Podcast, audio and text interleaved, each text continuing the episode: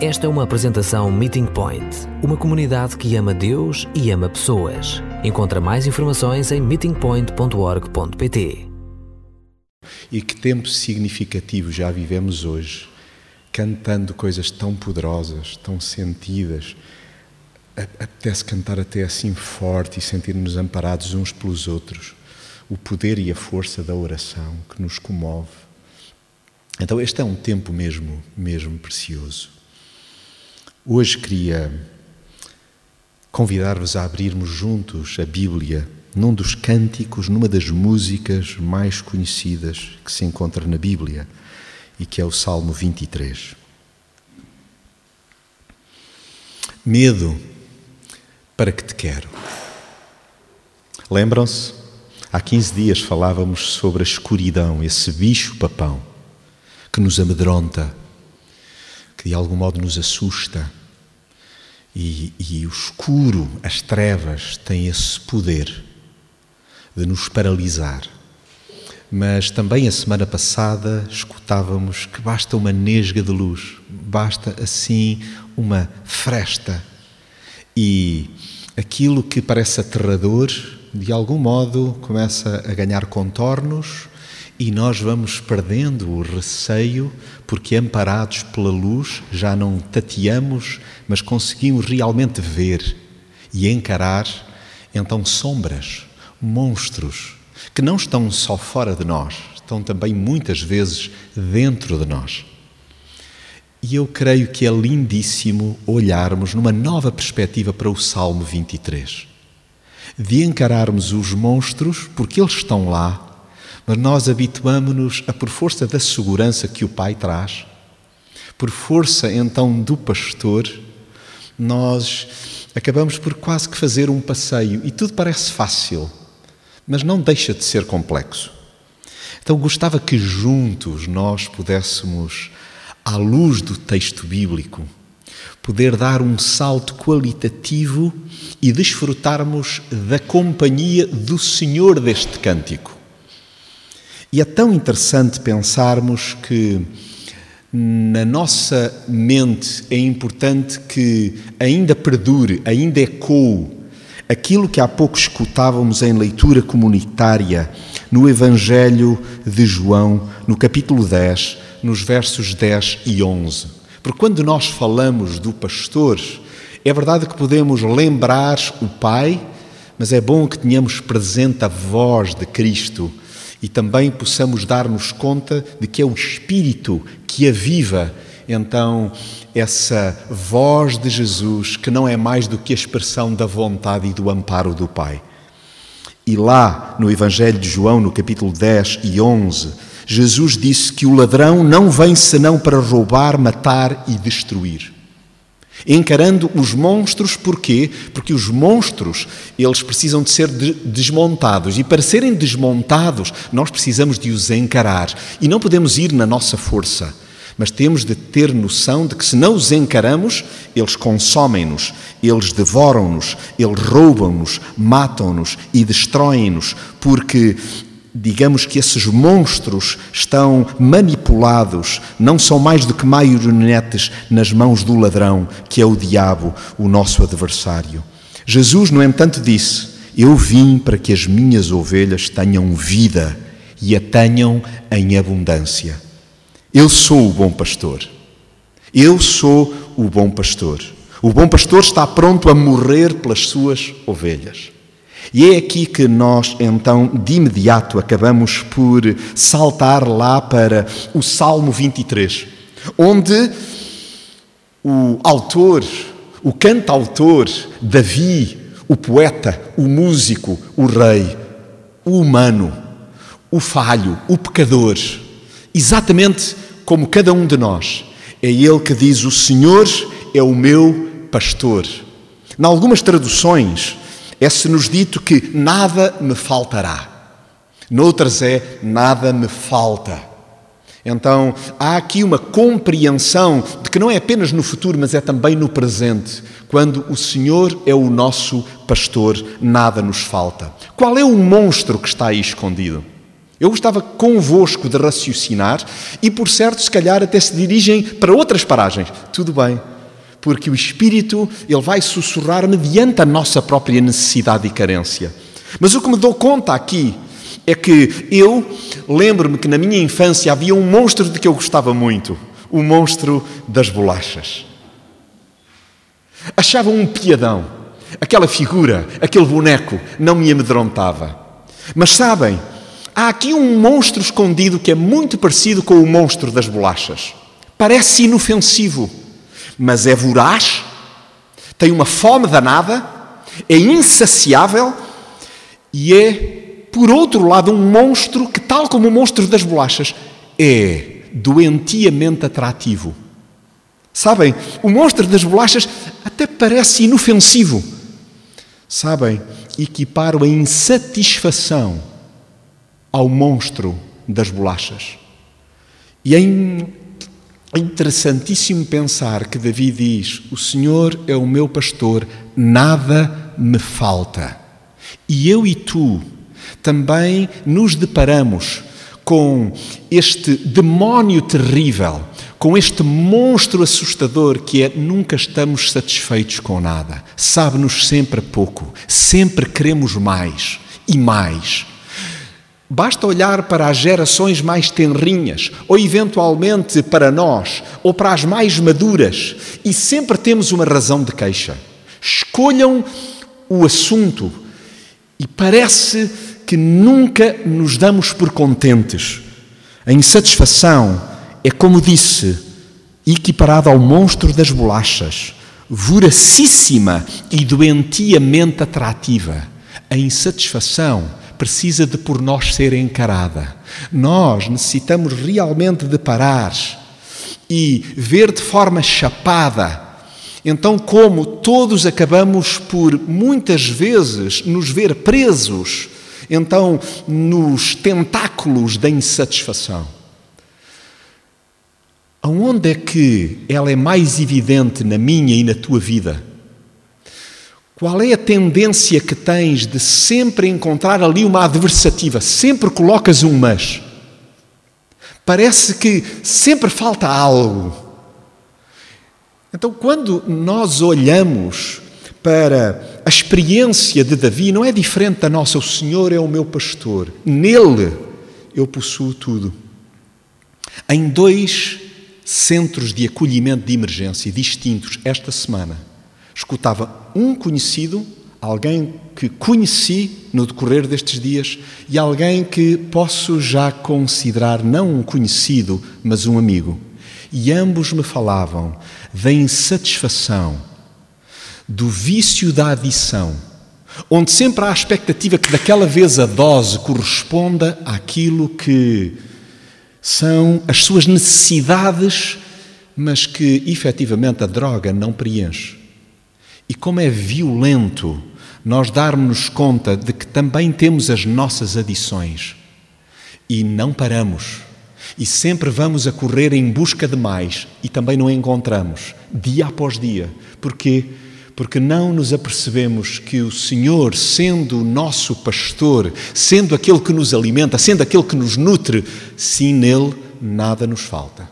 Nele nós encontramos tudo o que necessitamos encontramos paz, encontramos sentido, propósito, encontramos ouvidos, encontramos alívio, consolo, nós encontramos o nosso próprio lugar, nós encontramos-nos.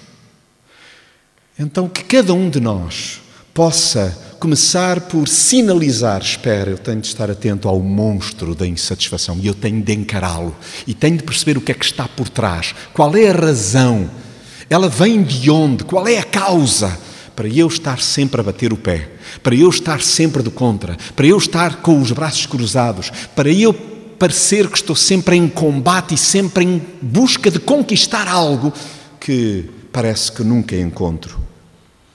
Quando olhamos para o restante deste cântico, desta música, porque é disso que se trata, nós lemos o seguinte: Em verdes pastos me faz descansar e conduz-me a lugares de águas tranquilas. por aquilo que o pastor fornece, proporciona a Davi, nós conseguimos ver então nas entrelinhas qual é o monstro. O que é que está aqui por trás? O que vos parece? A pressa. A pressa. Ou seja, o pastor, o pai, em Jesus, conduzidos pelo Espírito, nós acabamos sempre por ir parar a pastos verdejantes que nos fazem descansar e que nos conduzem a lugares de águas tranquilas, de águas sossegadas. Não é de águas estagnadas, é de águas que então correm, mas não são tão agitadas que espantem a ovelha. E sabem o que é que acontece conosco? Parece que nós estamos a fazer tudo ao contrário. E nós vamos em busca de correntes fortes que nos distraiam, que nos levem para longe. E é impressionante darmos-nos conta de que a pressa é um gigante opressor que esmaga uma arte especialíssima, a arte de sentir, pensar e escolher. A pressa. Uh, nós não temos sequer tempo para aquietar, para baixar ritmo, para nos dar conta do que é que nos agita. Então, quando olhamos para a experiência de Davi, é a nossa, é a minha e é a tua. Nós precisamos de encarar o monstro da pressa e, de alguma maneira, podermos deixar-nos conduzir até lugares onde experimentemos pasto, alimento, algo que nos faça crescer de dentro para fora. O que tem alimentado os teus e os meus olhos? O que é que nós procuramos para relaxar um pouco? A companhia do Senhor? escutar a voz de Jesus, procurar dar espaço ao Espírito para que ele se mova, ou sintonizamos uma rádio, ou vamos ver então um conjunto de episódios, ou ligamos simplesmente a televisão e de forma casuística é o que der. Ou até pararmos naquele canal que captou a nossa atenção e nos distrai, mas não nos sossega que nós possamos dar-nos conta e encarar o monstro da insatisfação e da pressa, mas procurarmos ir ainda um pouquinho mais longe. Davi discorre: conforta a minha alma e leva-me por caminhos retos, honrando o seu bom nome. Conheceis aquele provérbio que ouvi pela primeira vez à minha avó Felicidade? Uma mente desocupada é oficina, não conheceis? É oficina do diabo. A ociosidade, o dolce far niente, o encostanço, de algum modo o viver só para a distração, de uma forma hedonista, a ociosidade, mas também a licienciosidade, são primas bestiais. Vejam, Davi está a dizer o Senhor é o meu pastor, Ele conforta a minha alma e leva-me por caminhos direitos, por caminhos retos, não tortuosos, não sinuosos, não eh, eh, com armadilhas, não repletos de ravinas onde eu possa espalhar-me e dar cabo de mim. Não, o Senhor, Ele guia-me por caminhos retos, honrando o seu bom nome. Então, que nós possamos estar atentos a isto. Há muitos lugares escuros até dentro de nós que nós tenhamos presente o seguinte: que tal como Davi, o monstro do ócio e o monstro da licenciosidade são perigosíssimos, são parentes próximos, são primas bestiais, mas para manter debaixo do olho e a distância segura. Nós só combatemos bem o que conhecemos e aquilo que de alguma maneira conseguimos verbalizar também. Então, encorajo-te, coloca lo Coloca lá para ti mesmo o que é que é realmente perigoso quando simplesmente não estás a fazer nada. O que é que pode concorrer para que ganhe proporções enormes, te abrace e te afunde, e te afogue, e te esmague. Quando de algum modo procuras só evadir-te, para onde vais tu? Para onde viajam os teus pensamentos? Quando pensas em encontrar prazeres, onde é que realmente tu vais parar? Então, quando olho para este hino, percebo que realmente o antídoto para o ócio e também para a libertinagem, para a malícia, de alguma forma encontra-se junto ao Pai. E é junto a Ele que eu consigo manter debaixo de olho melhor e ganhar distância daquilo que não interessa. Ou seja, dos lugares estagnados, para onde eu posso deixar-me ir caindo, tal qual areia movediça que me suga, ou então para espaços, ambientes, lugares, até dentro de mim, que me transtornam, que acabam por me levar para tão longe daquilo para o qual foi concebido. Lemos uma parte tão conhecida deste cântico, deste salmo, quando Davi discorre sobre a morte, ainda que eu atravesse o vale da sombra da morte. Não terei medo de nada, não terei receio de nada, porque tu, Senhor, estás comigo, o teu bordão e o teu cajado dão-me segurança. A escuridão é assustadora, até ser confrontada com a luz. Porquê é que Davi diz assim, de facto, ainda que eu atravesse o vale da sombra da morte, eu não vou ter medo de nada, porque tu, Senhor, estás comigo. Nós precisamos da luz, precisamos da perspectiva, precisamos do olhar magnânimo, completo, inteiro, pleno do Pai. E é interessante pensar também que aqui nós vemos um outro inimigo feroz, a solidão. A solidão é um inimigo e tanto. Nós precisamos de encarar a solidão. E sabem quando é que esse inimigo feroz amansa? Sabem quando é que a solidão amansa? quando ela é substituída pela consciência da companhia do Pai. Quando nós percebemos, eu não caminho sozinho, eu não estou sozinha. Eu posso até sentir-me como tal, mas não estou só. Porque o Pai, neste momento de aperto, neste momento de luto, neste momento de desamparo, neste momento de aflição, neste momento de desorientação, o Pai está comigo. Eu sinto-me só, mas não estou só. Então, validar o sentimento, mas equipará-lo e perceber: espera, aqui eu não posso ver como um inimigo feroz este tempo de solitude, porque eu tenho a companhia do Pai. E é tão interessante pensarmos também que a insegurança amedronta. Amedronta até ao momento em que nós encontramos o verdadeiro guarda-costas. E vejam, o teu bordão, e o teu cajado dão-me segurança. Nós precisamos do bordão e precisamos do cajado. Nós precisamos da vara, nós precisamos ser espicaçados, mas precisamos também de, com aquela parte curva do cajado, ser puxados para junto do Pai. Nós necessitamos, sim, de que o Pai, que é amoroso, que é eterno, mas que é justo, que estende misericórdia, mas que nos puxa para cima, nos puxa para Ele, nos ergue, nos levanta. Então é importante deixar-nos espicaçar. E quando olhamos para os monstros, que a escuridão, que a solidão, que a insegurança, nós interiorizemos que se desfaz quando nos damos conta de que é possível entregar tudo como cantamos hoje ao Pai. E eis agora uma parte que se tornou predileta para mim, para mim, é a parte predileta do Salmo 23. Preparaste-me um banquete à frente dos meus inimigos. Agora eu consigo conversar com os monstros. Eu consigo conversar com aquilo que realmente me faz mal. Eu consigo lidar, eu consigo encarar.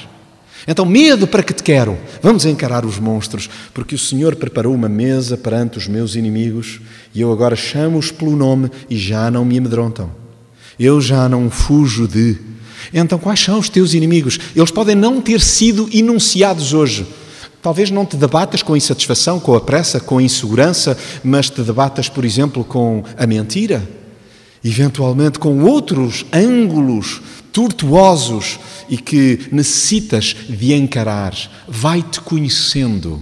E à medida em que te vais conhecendo, irás conhecendo também o Pai e o plano que Ele tem para ti.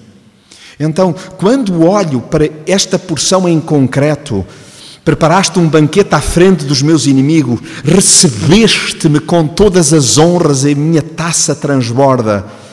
É bom eu lembrar que a sublimação, fingir que os problemas não existem, é perigoso. Isso é um monstro. Sublimar as coisas é altamente perturbador, doentio e nocivo. A sublimação e a fuga são traiçoeiras e carecem do quê? A sublimação e a fuga carecem de um banho de verdade. O que nós precisamos, o que eu preciso mesmo. Quando ando a fingir que não vejo, ou com uma tentação enorme para não encarar o monstro que me assusta e amedronta, o melhor é encarar os monstros como levando um banho de verdade. E terminamos este cântico com aquela estrofe: A tua bondade e o teu amor acompanham-me todos os dias da minha vida e habitarei na casa do Senhor ao longo dos meus dias. Um dos maiores inimigos hoje que encontro na cidade e estou a falar desta mega região onde vivemos, mas do nosso próprio país ou do globo, do mundo, um dos grandes inimigos é a desafeição, é a ausência de afeto. É um inimigo horroroso, pavoroso. E também a horrenda exclusão. A exclusão é um monstro medonho. Mas a ignóbil desafeição e a horrenda exclusão caem por terra perante uma descoberta é quando nós nos damos conta de que pertencemos. Nós pertencemos. E é uma pertença real. Então, quando nós lemos assim, a tua bondade e o teu amor acompanham todos os dias da minha vida. Oh, espera, espera. Nós contamos com a afeição, com o amor, com o cuidado do Pai. Nós não andamos por aí como o povo diz ao Deus dará. Nós andamos acompanhados pelo Pai. E então, quando nós descobrimos que é possível habitar na casa do Senhor ao longo dos dias, não é virmos a este espaço, porque senão parte da comunidade que está hoje reunida conosco, não neste espaço, estaria então, de alguma maneira espoliada da comunhão. Não. É nós percebermos que a comunhão acontece na casa que somos, no templo que somos, e que este encontro se possa dar e que nós possamos descobrir que efetivamente pertencemos. Gostava de terminar com uma paráfrase, com uma oração que pode muito bem ser comunitária, pode eventualmente ser também a tua. Esta, pelo menos, é a minha, na forma como me relaciono, tal como Davi, com o Senhor do Salmo 23. Deus vive comigo. Com Ele divido o dia a dia. Guia-me por cada recanto e nada me escasseia. Não me larga um instantinho sem jamais impor a Sua presença. Nele tenho o que realmente preciso. Um abraço envolto em perdão. Ninguém mais faz igual, até porque não consegue. Só Ele, o Pai, me dá o descanso interior, dirigindo-me para lugares de águas tranquilas. Cada uma das suas sugestões, sem exceção, concorre para o meu bem-estar integral. Percebo que, sob a sua tutoria, sob sua alçada, sob sua orientação, me alimento como deve ser. As profundezas da minha alma, onde apenas Ele chega, são refrescadas sempre que me seco por dentro. Gosto de passear com Deus, pois os seus trilhos, por mais sinuosos que sejam, são sempre retos. E no fim de cada etapa é o seu bom nome que se destaca. Até nos momentos de luto está comigo, daí que nada receio. Sinto-me acompanhado e profundamente amado. Ele é a minha escolta. A sua bondade e o seu amor acompanham-me todos os dias da minha vida. Dá-me segurança infinda, pois ajuda-me a dar a volta por cima nos cenários mais adversos. É Deus quem me acalma sob pressão, facultando-me recursos inimagináveis nas piores situações. Ele mistura disciplina com carinho na perfeição, mantendo-me graciosamente na linha. Na sua companhia, o meu coração transborda de alegria, pelo que estarei sob o seu teto ao longo dos meus dias. O Senhor é o meu pastor, nada me falta.